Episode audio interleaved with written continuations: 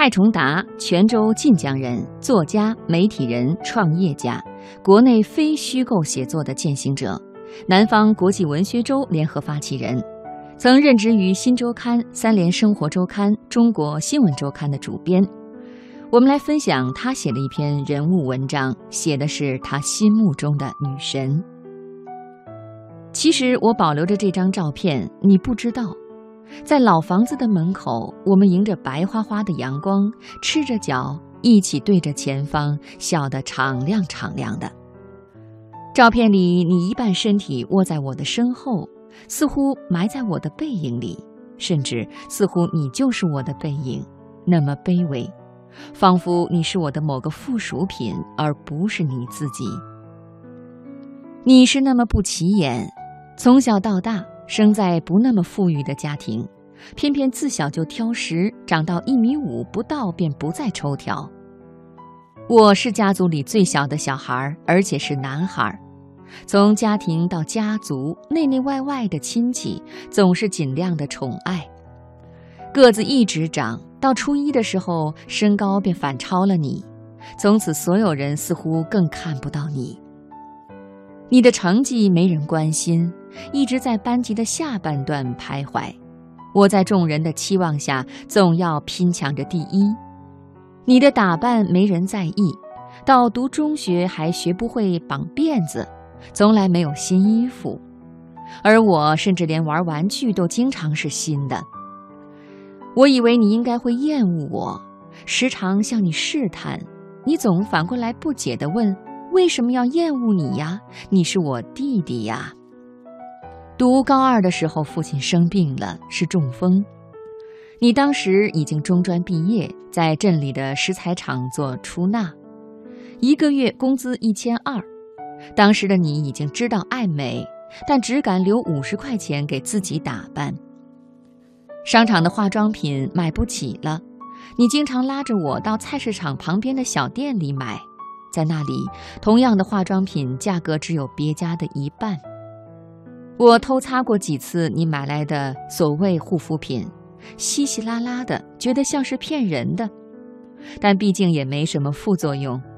终于，你第一次谈恋爱了，狠狠心花了十七块在那里买了一块粉饼，那晚涂抹着去约会，晚上回来却发现脸肿得通红通红。我当时刚下晚自习。一回来看到你捂着脸呜呜的哭，我却笑得喘不过气，说你怎么蠢得像猪，肿得像猪头。那是我这辈子最无法原谅自己的一句话。你想象过远方，但你想过的最远的远方，也就是四十公里外的厦门。你和我描绘过那个场景：幼儿园里，你穿着得体的照顾着干净的小孩们。但父亲突然生病了，然后你突然反过来和我说：“其实小镇的生活挺好的，你不想出去了。”我大三的时候恰好你要找对象，你也腼腆，只让同学帮你介绍。我听过你的要求，最好是在外地。我知道你隐隐的期盼，你已经因为我和这个家庭没有了童年和青春，你想开启自己新的生活。但大三下学期的我，思考了许久，终于告诉你，我想去北京。你听完我的描绘，努力笑出一脸的灿烂，说：“其实小镇的生活挺好的，你想找个小镇的人嫁了。”和往常一样，你悄悄地把自己的梦想都埋了，假装什么都没有发生过。每天骑着摩托车去石材厂。下班以后，赶紧回家帮偏瘫的父亲擦洗身体，仿佛你生来就该做这样的事情。后来父亲离开了，而你也成了别人的妻子、别人的母亲了。我知道你的生活又多了几个主角，你这个自己生活的配角更格外的忙了。有段时间你老睡不着觉，终于在半夜一点钟给我发短信。说很担心自己没见识，拖累一对儿女。你说我不想他们过成我这个样子。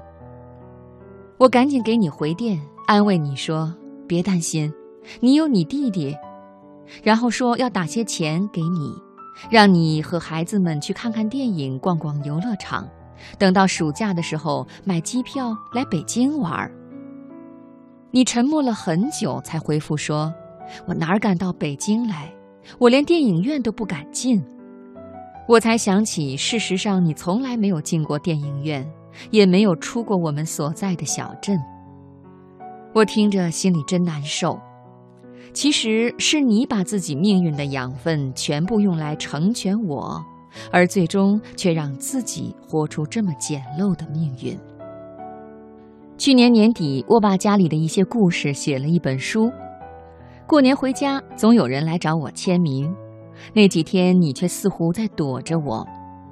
我忍不住问你，你才终于说出口：“其实我一直想和你拍张照片。”因为很多人都不相信你是我的弟弟，你还试图再现他们的口气，说那个蔡崇达怎么可能是你的弟弟呀？你那么矮，那么不好看，那么没见识。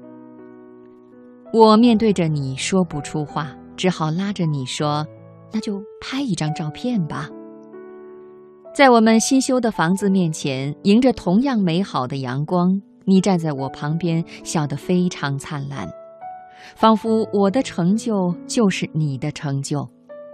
在要按快门的那一瞬间，你又自觉地往后退了。